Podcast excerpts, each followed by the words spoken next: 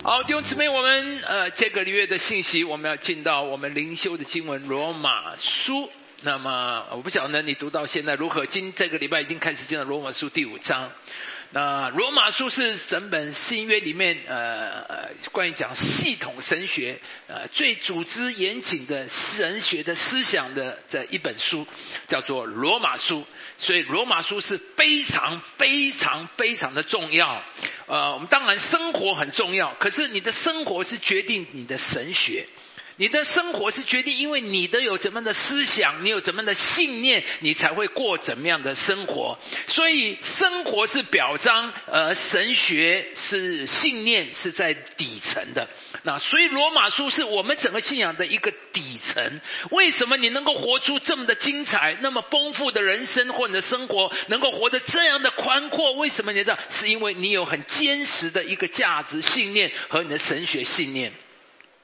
那所以罗马书虽然是不好读，但是弟兄姊妹你一定要读。那特别正现在正在呃我们的呃灵修的里面，那呃一次读不懂没关系，牧师读了三十年还是不太懂啊。那你说这样我也不用读了，你反正牧师你都读不懂，那我 不是这样讲的。不读的话是永远不会懂，读了以后就会懂一点，越读越懂，越读就越多。啊，越读就越多，所以鼓励呃弟兄姊妹这个月里面好好的读罗马书。那我要从罗马书第五章开始讲，我们一共会有四次讲罗马书的信息。那第一，今天我要讲因信得称义。那下一次我要讲因信进入的恩典的里面。那么最后呃，牧师要因信我们有。盼望，因信有嘛？神是使我们有盼望的神。那么，师母最后会将罗马书做一个总结等等这些。那下个礼拜是父亲节，仍然鼓励弟兄姊妹能够邀请你的父亲或我们的姐妹们，邀请你的丈夫来到教会里来过个尊荣的一个男人尊荣一个弟兄的一个节庆。那欢迎他们来，我们有最好的呈现，我们的儿童会有很精彩的节目。那当然，我们也会。有给爸爸们呃一个惊喜，我们也有对父亲的一个尊荣等等这些，欢迎弟兄姊妹能够邀请你的父亲、你的丈夫一起能够来。好，那今天我们要很快进入我们的信息的里面，我们一起来读这两节经文。来，我们既因信称义，就借着我们的主耶稣基督得与神相合。借着他因信得进入现在所占的这恩典中，并且欢欢喜喜的盼望神的荣耀。那啊，这两节圣经里面讲的非常非常的丰富啊。那今天牧师从两点来谈。第一，我们讲因信因信。啊，第一节说我们既怎么样称义啊？因信而成义。第二节说，我们怎么样进入这恩典当中呢？因信，看到没有，弟兄姊妹？因信，什么叫因信？所以弟兄姊妹做基督徒才太幸福了。天下人家说我们不信天下有白吃的午餐，但是这里上帝偏偏就是要给你白吃的午餐，对不对？就信，所以神做的一切里面所有的因信就是。你不用做什么，阴性就是你不能做什么，你也不需要做什么，神就是要给你。世界的人不能相信，不能理解，哪有这么好康的？不可能，这世界没有这么好康的事。所有你要有所得，你一定要付出什么？所以，但是圣经里面整本圣经从耶稣来以后，神就改变了我们所有的信仰，不再是做什么，而是信什么。这是很特别的，没有一个信仰是这样。所有的宗教，你知道，基督教跟其他宗教的最大的区别，最根本的一个区别，基本上所有的宗教都在讲修身。养性、修德、修修呃修什么？你要修怎么样？你要修身，你要修炼，你要修功德，修什么？一路来就是你需要做什么来赚取你的永恒，赚取你的地位，赚取你的救恩。所以啊，有一个姐妹啊，啊，为什么要来信耶稣？因为她一辈子努力在修修修，然后。有一天他去问师傅，师傅说：“你做的很好，你还欠四百八十年。” 他说：“我受不了了，我已经搞了一辈子，结果我还欠四百八十年。” 弟兄姊妹，你还要修四百八十年？当然，所以基督徒我们所做的，那是主为我们成就，因信我们就得了。所以整个圣经就建立在因信，我们就得着上帝所为我们预备的一切。圣经里所有一切的丰盛、应许、祝福，因信都成了我们的产业。其实整本圣经里面每一个人物都是成，这是这个榜样。神对亚伯拉罕说：“你的子孙要像天上的星、海边的沙。”亚伯拉罕做了什么？什么也不能做，他只能做一件事，就是因信。他就是因信，就是因着信，他一百岁生下了以撒。请问一百岁要生儿子，你要做什么？你能做什么？没有，没有一什么身高的，没有神坐在我们身上的，没有一件是我们可以努力做到的。一百岁生儿子，你试看看。约瑟梦见星星月亮要向他下拜，约瑟能做什么？没有一项是可以做的，他只有一件事情：因信，他就成了埃及的宰相。以色列人过约旦河。因着信，脚踏进约旦河，约旦河就分开。因信，他们照着神的话去绕耶利哥城，城就倒塌。所有这些发生的事，是因着信，因着信。所以弟兄姊妹，神应许我们，你要居上不居下，居首不作为，不作为。那你要做什么？你只有一件阴性，我感谢主，弟兄姊妹，这是要我们记住，你信上帝的话，神的话在你身上就有能力。你要为神预备道路，基督徒啊，我们的信心，我们为神预备一个环境，连耶稣来到地上都还需要施洗约翰为他预备道路。所以弟兄姊妹，你要为神预备道路，你要让神。找一条路很容易到你心里，很多人很奇怪，给神、上帝很想到你这里来，可是你给神的那条路很难走。上帝很想祝福你的家庭，可是上帝要走到你的家这条路很难走。你给神修的什么路啊？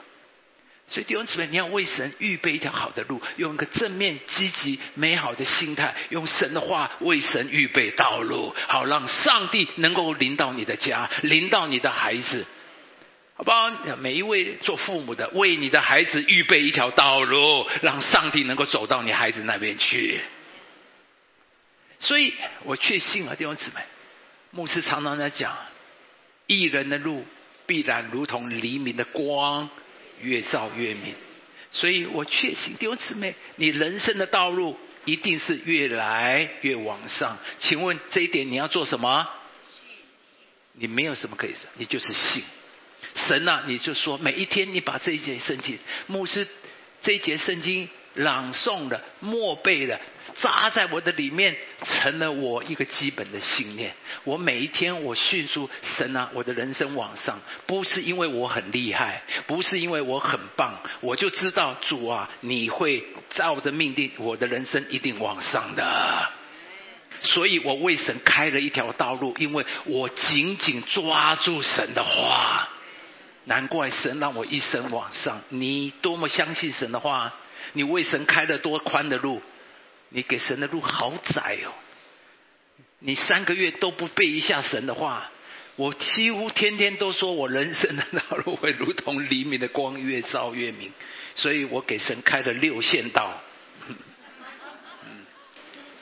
我只是打个比方啊。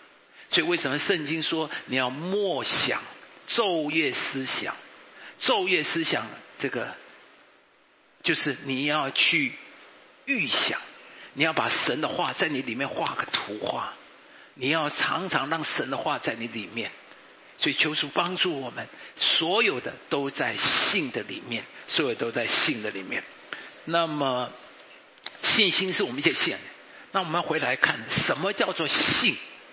在信里面有两个最基本的元素、基本的要素。第一个叫做承认、接受，就是承认我们需要救恩，接受上帝的救恩。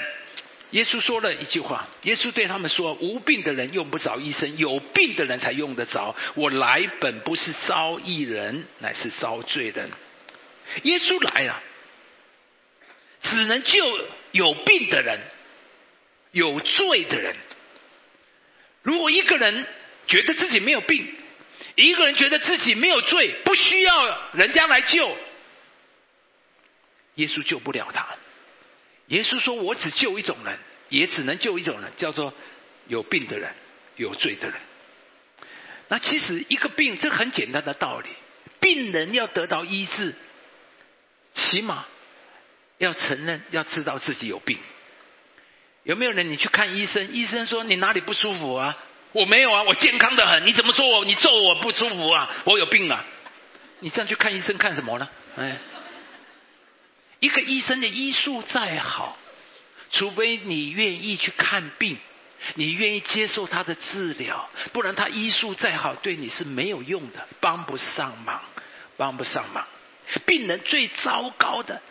就是没有病视感，更糟糕的是知道自己有病，却不愿意承认自己有病，不愿意去面对自己有病。我在这里要鼓励大家，真的，当然做基督徒啊，我们有上帝的恩典，所以我们口里面常常宣告圣言。但是我要跟大家讲，真的没有病视感，我不痛，反而也很危险。去年十月，我二哥啊，只是觉得有一点喘。然后他就去看，然后就检查说：“哎，你要去检查一下。”他原来以为是他的心脏有问题，然后他就去挂了一个地方去看。然后呢，呃，检查完了以后就要走了，才在路上一半，医生叫赶快你要回来。他照了 X 光，发现哇，他整一个肺整片都已经这个呃整个肺都是呃白色的，你就知道。后来呃回去以后，杰克两年紧急到台大做做做急诊，然后进去。一照片子做检查，你知道他已经得到胰脏癌四期、肺癌四期，知道吗？所以你知道没有病视感，不知道病不是好事。他一检查已经四个，我嫂子跟我讲，他们有三个四，就是从胰脏癌转移到肺癌，转移到另外三个。那第三个癌都不讲，我都不知道什么癌，因为前面两个已经不用再讲第三个了。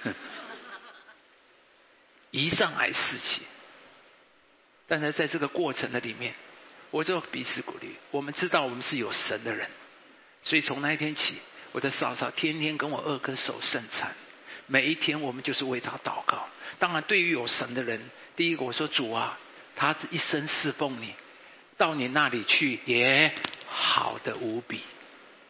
但是主，如果你要留在地上，就让他健康的活着，你医治他。我们喜乐在每一天的日子里面，每一天祷告，很多人去为他祷告，感谢主啊！通常胰脏癌三个月到六个月就不见了，而且四期，太严重了。可是感谢主，我二哥过了半年了，现在才刚刚过了端午节，我们一起吃饭，哇，他声音比谁都还大。哦，好大，这完全看不出他有癌症的样子。他里面的头发都长出来了，你知道，呃，化疗以后头发长出来都很漂亮，那个头发好细，像婴孩的头发一样，黑的，哇，比我的头发还黑。感谢主，我不是说所有的基督徒我们生病都会得到好，但是弟兄姊妹，你要知道，在我们基督徒，我们的命运在上帝的手中，所以我们常常要说神的话。让神的话在我们身上是有权柄的，让神的话在我们身上是有路的。我们不是根据环境说话，我们是根据上帝说话。四期一上癌，所有的医生、所有的人都说没有救，都说三个月就叫我们预要预备耶。我嫂嫂给我看他的那个肺，四期的肺真的很可怕，全片都是白的，X 光照的没有几个是黑点，全部是白点。那根本就是没有救的。后来到后来，多少带呼吸器，没有办法呼吸了。但是，上帝在神没有什么不能的。直到如今，他还活得这么好，越越来越好，越来越好。我为上帝感谢主，我二哥经历的神迹啊！我说感谢主神呐，你要做我感谢主。我二哥说我爸爸一百零二岁才过世，他起码也到九十嘛。啊，感谢主神就一路的带领。我的意思就是说，啊，我我因为看到说有病的人才需要医生，突然这样那我是国内我们弟兄姊妹，我们要感谢主，我们是有病。当你不知道有病，才是最可怕的，才是最可怕的。那。那所以耶稣说，我们第一个就是要承认，我们需要救恩。啊，打个比方说，船难有一个地方哦发生船难，我就想，我我那天预备信的，我就想到这幅，啊，船难很多人掉在水里面，在水里面挣扎。那你正好哇开了一条船过去，你看到有人掉了，你就赶快要过去要救那些人嘛。那所以你会先救哪一个呢？当然，凡愿意喊救命的人。对不对？而且喊越大声的，赶快救我！不知道那不得了了！哦，赶快，哦，那个这样。基督徒啊，你要聪明一点，到耶稣面前要喊怎么样？要喊大声一点。你要喊大声一点。你说牧师，你讲没有？我告诉你，那个耶稣经过那个耶利哥那个瞎子，是不是喊的那声？拿撒这大卫的子孙，可怜可怜我吧！喊越大声的，哈呀。所以上帝说，祷告要 情辞迫切，喊救命都不好意思，救命啊，救命！哎呀，不好意思啊，不要麻烦人家了。哎呀，耶稣很忙啊，不好意思啊，啊，有也好了，啊，不要救我也没关系啊。那你叫耶稣说，所以耶稣只好去先救那个喊很大声的，对不对？你都不需要啊。对不对？你看你样子很好嘛，你不需要嘛？你好像还可以 多游两下。那个人已经不行了，快要沉下去。你知道牧师师母就是最厉害的，师母每天早上当遇到主啊，他哭哦。你知道这师母祷告的时候常常像声大哭啊，你知道吗？哎，所以呢，我都不需要祷告，因为他祷告就够了。真的师母常常痛哭在神的面前。大卫说：“我把我的爱情告诉上帝，把我的爱情呢。”所以弟兄姊妹，所以你知道，你喊神就会，你也是这样的。但是有一种人呢，有一种掉在水里面，他说：“我不需要人家救我，我游泳技术很好，我身体很强，呃，我从不靠别人的，我不想欠别人的，我掉到水里面自认倒霉。”我负自己负自己的责任，我一生不靠人，这种人很难救啊！你想救他也很难救，很难。所以神学家赖德说啊，虽然救恩的首要内涵神客观的作为，当然所有的救恩都是上帝做好的，神预备了所有一切的宴席，可是救恩的内涵也包括人对神所提供的救恩做正面肯定的回应。唯有当人对神所提供的救恩做正面肯定的回应，救恩才对他发生功效，懂吗？神预备了一切，但是我们必须对神有一个正面的回应，正面的回应。所以这是第一个什么救恩？第一个要素就是要承认、接受我们需要上帝。我承认。那么第二个很重要的就是悔改跟回转，悔改跟回转。那路加福音有一段记载，一个非常典型、非常生动的一个描述到这幅图画怎么叫做悔改回转。那么这里讲到浪子嘛，这个浪子他浪荡了，把父亲所有一切都败完了，呃，浪荡完了以后，落到连猪吃的都要吃。突然他醒悟过来，说：“我想要回家，我的家这么好，我为什么在外面吃猪吃的呢？”所以他心里就在构思一个图画。他说：“我看到爸爸以后，我要对爸爸说，我得罪了天，又得罪了你。”所以看到没有？第一个，第一个非常重要的，你要回转悔改。第一个，你需要觉得我错了，好吧？这个儿子从前是觉得爸爸错了，所以他很。拒绝爸爸，他认为爸爸老古板。我是年轻人，我有我的理想，我有的梦想。我一天在家，你东管、西管、南管、北管，我不喜欢你，你不根本不了解我。有我的梦想，我有我的年轻的未来，大好未来。你就是我的麻拦阻，你都是我的麻烦。很多人把上帝当做他的麻烦。我不要上帝，我自己要做我自己的上帝。我要有我的潜能。所以，但是他这时候第一个就是要承认。我有我错了，我得罪了天。弟兄姊妹，这是非常重要的一个态度。一个人如果没有从里面认错，他会不会改变？不会改变。所以师母很厉害。每次我跟他讲，好了好了，对不起你啊，对不起，他就会说你对不起什么？哎，他知道我只是在敷衍他。我没有从里面真正的觉得我错了，我只是说啊啊啊啊平息啊，不要吵，我们这样就过去。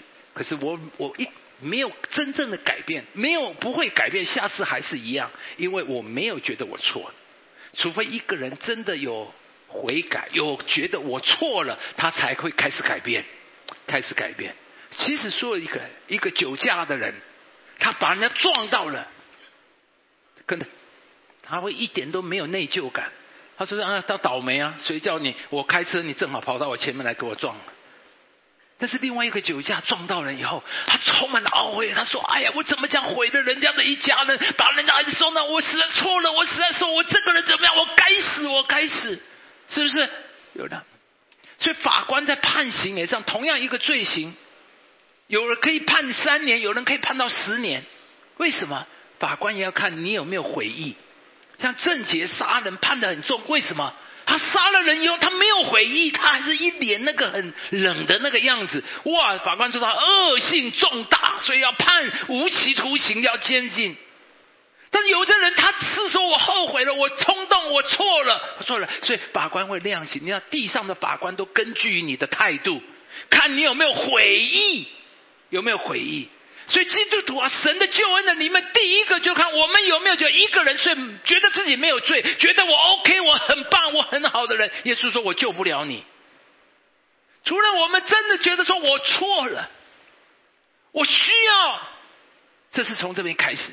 他说：“我错，我得罪了父亲。”这第二个，这是第一个人。第二个他什么？二二师姐说他起来就怎么往父亲那里去，往父亲那里去。以前呢，这个孩子是离家，是背向父亲。你知道，很多人很多孩子是背向父亲的。你经过他把你的你讲的话当耳边风，他不想你，他跟你，他拒绝你。这个孩子从前就是这样拒绝他的父亲。可是当他说我错了，我要回家的时候，他以前是背向父亲，现在从了从从此以后他怎么样？面向父亲，面向父亲。昨天我在学生那边讲到的时候，我就特别提这一点。当我描述的更多讲很多，啊等等这些这些孩子跟他们，我告诉他们：你们要面向父亲，不要背向父亲。我说今天我们回来，弟兄姊妹，你面向神还是背向神呢？你面向神还是背向神？求主带领，让我们住的这个小儿子。他生命人生的转化，是因为他从前背向父亲，现在从此面向父亲。当你开始面向父亲的时候，你的人生就开始改变，父亲的丰盛就会成为你的丰盛。当你面向父亲的时候，父亲的伸手就会拥抱你。父亲想要抱你，你背向他的时候，父亲抱不了。当你面向父亲，父亲就拥抱你，连连与你亲嘴。愿上帝恩待我们，这是世界最简单。所以，信包含是从背逆自我中心，转而面向神、顺服神，包括我们的态度的改变，从拒绝敌对神，转变为乐意顺服神。所以信耶稣啊，不是信一个宗教，不是加入一个教会，而是对神的态度和关系的转变。我在讲。信耶稣不是加入一个宗教，信耶稣也不是加入四零零两堂，信耶稣是你跟神的关系，是你对神的态度。简单的说，信耶稣就是从自我为中心转为以神为中心。跟我说一次，来，从自我为中心转为以神为中心。当然，这种转变不是立刻就完全发生，而是一个生命成长的过程。随着我们越来越认识神、经历神，生命越来越成熟，就对神越加的信靠跟降服。我相信很多人，我们刚刚信耶稣是因着有需要，我生病了啦，我破产了啦，我遭遇困难了啦，啊，所以我们来到耶稣，我们需要耶稣来帮助我们，然后耶稣就医治我们、恢复我们等等。感谢主，第二什么是 OK 的。每一个新约里面来到耶稣面前的人，都是因为有需要，而耶稣伸手触摸每一个有需要的人，耶稣回应每一个到他面前有需要的人。所以弟兄姊妹，我给每一个人，我们都是因为有需要来到耶稣的面前，但那是一个开始。当我们有需要向着耶稣敞开的时候，耶稣进入我们生命，我们这个人就开始了改变。很奇怪，一个真信耶稣的人，让耶稣进入他里面的人，这个人就开始改变，开始里面神的话进入他里面，他开始读神的话，他的生命、性情、脾气也慢慢的就在改变。我们有个弟兄啊，信耶稣之前满口三字经，都是粗话，可是很奇怪，信了耶稣以后，三字经自然就不见得讲不出口了，很怪，也没有人说不可以讲啊。可是信了耶稣以后，里面就有一个生命，这个话不好听啊，不要讲。昨天我在网络上看一个新闻啊，有一个。一个女孩写她的日本，他们住在美国。她说她的日本男朋友很高兴有一次回来跟她说：“哎呀，我结交了一些呃，认识了一些台湾台湾台湾人啊。”哎，她就很好奇，问她的日本男朋友：“你怎么分得出来是台湾人还是大陆人啊？你怎么分得出来哈？”他说：“很简单呐，因为台湾人哦，讲话前面都会有一个哎哎，这个不能讲，这个讲了就脏话了哈。”台湾人讲话前面就会叉叉叉，然后才开始讲话，叉叉叉才 不讲那个呃，他们不会讲话。哎，说大陆人没有这种口头禅。当然这个呃，那我的意思，我们有了耶稣以后，这样的自然在我们里面，那些言语污秽的言语一句也不可以出口，一句也不会，自然就在我们里面，我们的话语开始改变，我们里面的道德原则越来越清楚。以前我们有个弟兄啊，没有信主之前呢，他常常报假账，也不是怎么假了。他说，因为他们出差哈，你可以搭公车，不，你可以搭计程车啊，你可以报计程车的费用。可是他为了省哈，他就搭公车，然后就报计程车钱。从一个角度，这已经算是有良心的，不是乱报假账。可是他信了耶稣以后，他觉得这还是报假的，所以他以后都照实报。没有人说不可以，从很多人讲这算什么呢？可是有了耶稣，里面的道德水平不一样，里面的声音不一样，里面的要求不一样。当你对人大声一点的时候，神说小声一点啊。对你对人很粗鲁的时候，神说你对老婆需要这个样子吗？我不是在说别人，我是说我自己啊。是啊，神自然在我们里面就有一个生命自然的流入，自然里面里面。慢慢，我们里面生命性情都在改变的当中。我的父亲啊，一信耶稣以后，他就他抽了几十年的烟，怎么戒都戒不掉。可是他信耶稣以后很奇怪，他跟神说：“我不要抽烟的。”他就立刻就不抽烟的，太神奇了。我们一位童工啊，他以前从年少就开始抽烟，抽烟。后来他不但信耶稣，后来他也转变，他愿意全职侍奉。当他要读神学全职侍奉，他说：“跟神啊，我现在抽烟怎么办？我戒不掉。神啊，求你让我戒烟。”很奇妙，第二天他才拿烟起来，就觉得臭臭的，就怎么抽都抽不下去。没有人说一个新的生命，真现一个新的生命在里面自然。当然，有些人是一个过程，有些人就很神奇的立刻发生。这是无论如何，一个人深信耶稣，耶稣，你当耶稣接受他，你呼喊说：“耶稣救我！”耶稣进到你里面，你开始就有一个改变，你就开始转性了。很奇怪，每一个真信耶稣的人都会转性的，因为新的生命在你里面发动，发动，而更再进一步。在人生的计划上，你向神降服越来越多，委身于神的国度，认知神国度的价值跟意义。正像牧师常常讲的，要先求神的国和神的义。对以前没有耶稣的时候，世界当然是我的第一嘛，赚钱当然第一嘛，我的家庭当然是我的第一嘛，我的人生梦想是我第一，我的享受是我的人生第一嘛。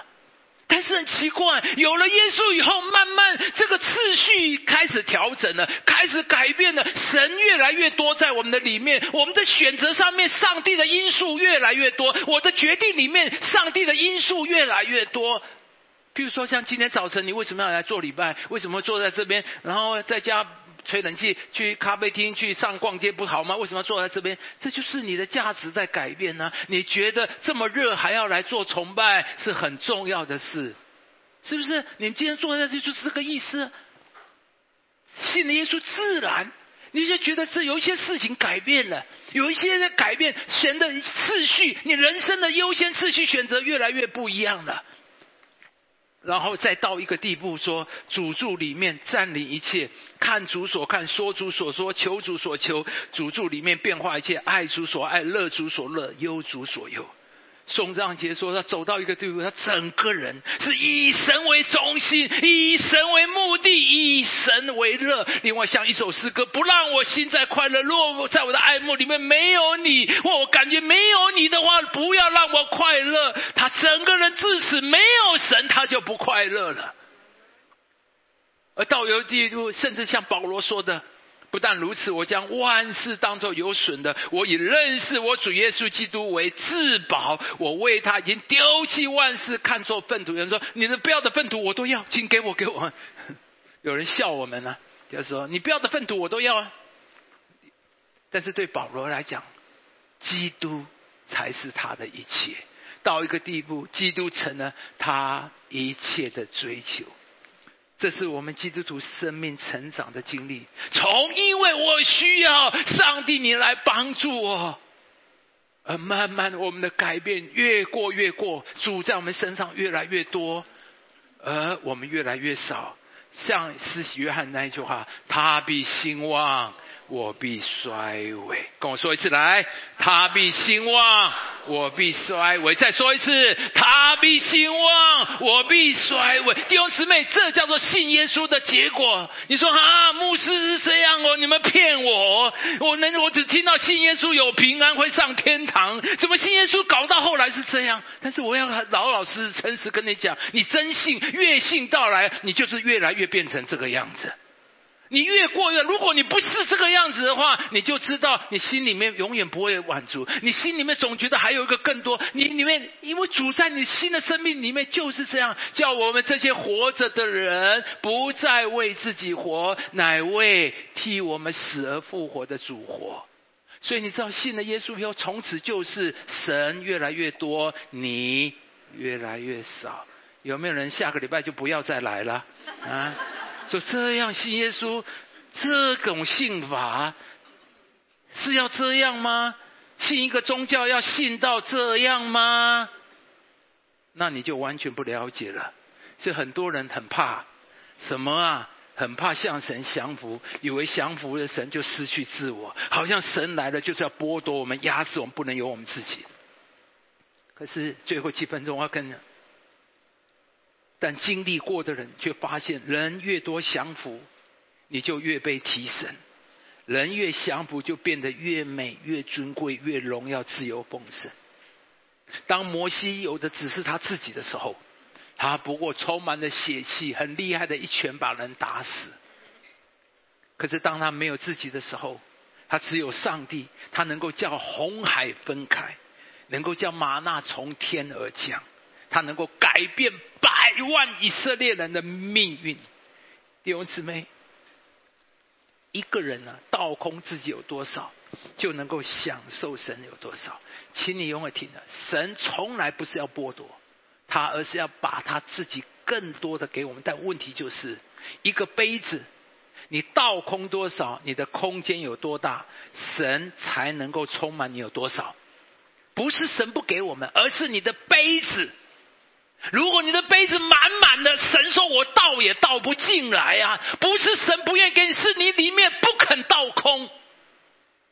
所有的问题就是这些，你充满了太多其他的东西，塞不进去了。所以神一直努力做一件事情，把我们里面那些清光。你倒的越空，上帝就给你里面越大。当摩西不要有神，只要有他自己的时候，他很厉害，他能做这样而已。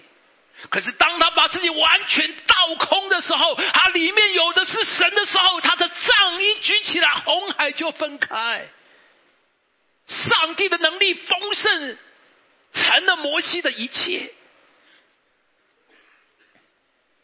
神要亚伯拉罕离开他的加勒底的乌尔。好像在剥夺他，七十五岁了，好不容易把这一生打点的这么的好，我可以好好享受我的人生了。我七十五岁了，我正要退休，我要好好过我人生，享受我努力的一辈子。我要好好享受我这一辈子努力所经营的什么啊？上帝啊！你现在要叫我离开这里，我经营了那么努力做了一切，好像上帝跟我的梦想，上帝跟我的人生的渴望是冲突的一样。好像只要有神就不可以有这个，我不晓得你在你里面是不是这样想的。如果你这样想，难怪你不敢给神。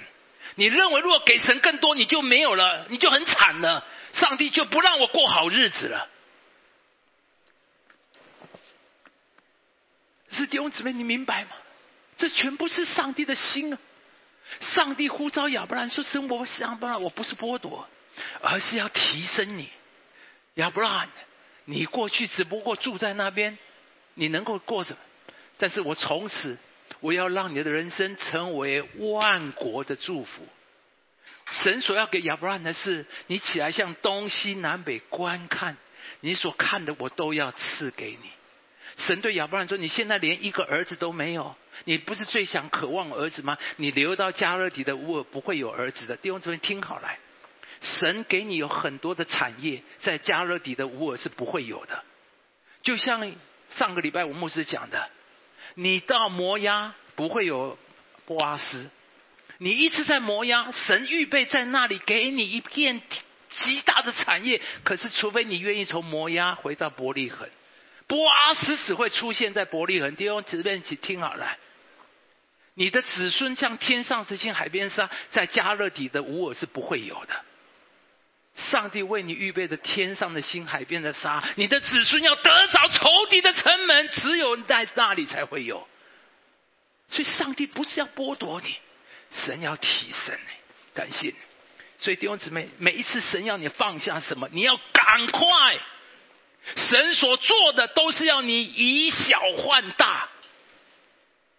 我再讲一遍，神要你放下的，你要赶快。上帝所做的都是要你以小办大，你抓一把给神，神也会抓一把给你。但是上帝的手是你的手的五十倍、一百倍大，难怪我这一生越来越丰盛，越来越富足。就是上帝每次要我，我就给他，我就给他。有时候给的时候，所以这叫做信，你知道吗？每一次，假如你敢出加勒底的乌尔，你敢从摩押回家伯利恒。都是信心，你敢脚踏波约旦河，那需要信心的。所以，我们基督徒一辈子来都是信心，经历神都是信心。我走神的路一辈子都是信心，但是每一次在信里面，本于信，以至于信，我越来越信神，所以我越来神在我身上那条路越来越宽。我为神一辈子努力开一条四线路，四线的大道。你为神开了多少的路？你的神在你身上那条路是宽还是窄的呢？所以我感谢主，弟兄姊妹。很快我们就要结束了。三十多年前，正当神要我出国，我正当要出国进修，我讲过好多遍，上帝呼召我全职。从一个角度，神好像剥夺我嘛，是不是？我有年轻人的美梦，我要去读书留学，多么美梦！我多么渴望，那就是我一些美好人生。忽然，上帝要我做传道人，做传道人，我里面真的很挣扎。上帝啊，我就一个想放下那些，我已经够想去美国玩了，不是不敢说玩嘛，总是能够从台湾到美国多好呢，对不对？可是上帝竟然不让我去，好叫我就留在这传道，然后传道那里还要不要一辈子要当穷传道？想到未来就黯然无光。就很悲惨的未来，所以我一直跟着神啊，他比较好，他比较好，他他他，哎，我呢不不适合。你看我学历也不好啊，我又不爱主了哈啊，我个性也不好。哎，他灵性比较大大。我们好像很怕被神逮到，好惨的被神抓到逮到我。最好不要上帝，不要看到我，不要拣选我，不要拣选我。你怎么好奇怪？好像神拣选你都很可怜，就很悲惨。是很多基督徒好奇怪，好怕神看到你，好像神挑了你，哇死了。但是弟兄姊妹，感谢主、啊，我苟过了四十，这件事是四十年前的事情。今天四十年之后，我站在这边，有人觉得我很贫穷吗？有人觉得我很可怜吗？有人觉得我好可惜哦？你当年没去美国留学，没有。上帝要有活的更有价值、意义和丰盛。我在想象啊，当年我如果到美国去读书，对不对？然后就算我很顺利毕业的博士、硕士、博士读完，然后我就拿到哇，我的年薪十万美金，好啊，十五万美金、二十万美金嘛，很厉害吧？年薪二十万。那我觉得呢，我就买一个很大的房子，有游泳池，对不对？很大的一片的花园，呃，叫草皮。然后呢，每一个周末就开着除草机，啊，我看很多我在美国生活的很多，就是周末就是除草，啊，就是这样子。然后我现在六十五岁了，啊，努力一辈子，正好我就可以带着老婆环游世界。啊，我想象，如果当年是这样走这条路，大约是这样了，大约是这样的结果。我不是说这样就不好了，不是这样。可是神认为呢，我可以活得更好。神认为我可以活得更精彩、更丰盛、更有价值、更有影响。端午节的时候，我收到一个包裹，里面都是粽子，里面有一封信，那是一种外县市寄来的。啊，一个姐妹说牧师很冒昧。啊，我寄个粽子给你，希望啊，就是很冒昧的寄给你，不知道你喜不喜欢这样子。这个姐妹说，几年来我因为我的工作，我都没有办法去教会。每一个礼拜，我就是靠着听你的信息，在我最痛苦、最无望的时候，你的信息每一个礼拜成为我最大的帮助力量，让我能够撑过这几年。我非常的感谢你。所以今年端午节，我特别记重，因为他就是做粽子的。他说我很冒昧要寄给你，我只是要表达我对你的感谢。我到澳洲有一次去讲到，一个年轻人就来找我，他说刘牧师，我好高兴在这里看到你。他说两年以前我只身到澳洲来啊，一个人我没有什么钱，所以呃很压力很大，很辛苦也很痛苦。那时候正茫茫人海当中不晓无助的时候，无意在网中收听看到的心灵蜜豆奶，所以从那一天开始，我每一天都听心灵蜜豆奶。这一两年，在我最痛苦、最黑暗的时候、最难过的时候，就是你的心灵蜜豆奶陪伴我。后来他就去上网查，到底刘群茂是谁。后来就找到林良堂，后来他就找到了雪梨林良堂，后来就叫了雪梨良，就在那边信了耶稣。感谢主，在一个聚会里面碰到一个教会的传道人，他每一个周六都会到。我他说刘牧师，我每一个礼拜六都会到你们教会参加晚崇拜啊，是一个教会传道人。他会来，因为这里的崇拜让他重新得力，让他得到滋润。得到力量，能够继续的服侍。而每一个周末，我们看到这么多弟兄姊妹来到这边，看到每一次我们的敬拜，大家热切的敬拜，看到这一幕，你知道我心里面多么的感谢神，因为有四零零两堂，每一个礼拜有几千个人在这里重新得力，在这里得到更新，在这里得到喂养，在这里得到更多的认识神，让神的国更多的旨意能够完成在很多人的身上。看到这些呢，看到很多人的家庭改变、生命改变、婚姻改变、事业改变，充满着喜乐。昨天我在青年讲到，那后来散会之后，他的同工来跟我讲，因为牧师讲了一段浪子回家，他们我说孩子，你不要背对父亲，要面向你的父亲。当然，我比这边讲的更多有关孩子那些，所以很多的孩子。他们散会以后回应祷告，我先走了。他们孩子起来悔改，他们说回去要跟爸爸道歉，要跟爸爸道歉。他们要面向爸爸，你知道，这些都是我心里面最大的安慰，我最大的喜乐。蒙古非常的遥远，可是他们建立教会不过是二三十年，我就能有机会去培训那边的牧师，参与蒙古地的教会的建造。我们帮助他们们在那个偏远地方打一口井，因为蒙古地方有水是最宝贵，只要有水，人家就会来，因为要来打水。所以我们帮助那个教会打一口井，让他们教会能够在这。我感谢主，弟兄姊妹，当年如果我去美国了，是啊，我可能会有一个游泳池。怎么样？我天天泡游泳池吗？你要泡多少呢？你要泡多少游泳池？这就是你的人生。按上帝说，你可以活得更精彩，更加的丰盛。所以弟兄姊妹，感谢主。你觉得神剥夺你，你倒空越多，你的空间有多大，你就能够享受神有多少，神的丰盛就能够倾倒你有多少。这是我们讲的第一个信，因着信。啊，希望下次我们继续讲得称义。那今天虽然没有办法进到这题目，盼望我们下次来罗马书这几个信、称义、恩典、盼望。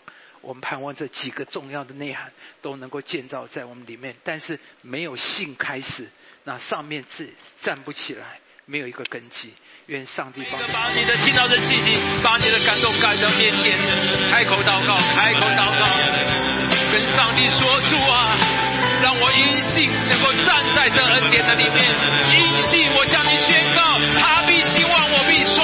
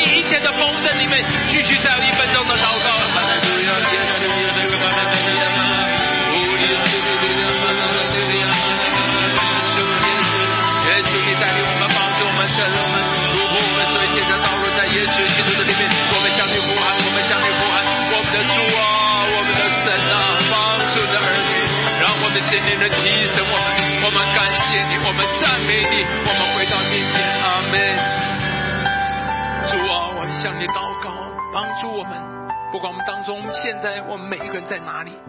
让我们都像那个儿子一样、浪子一样，说：“父啊，我得罪了父，也得罪了天，我要回转，我要回家。”让我们每一个人没有一个人是背对上帝的，让我们都面向神，让我们面向神，跟神说：“我回家了。”让我们向着奔向父亲。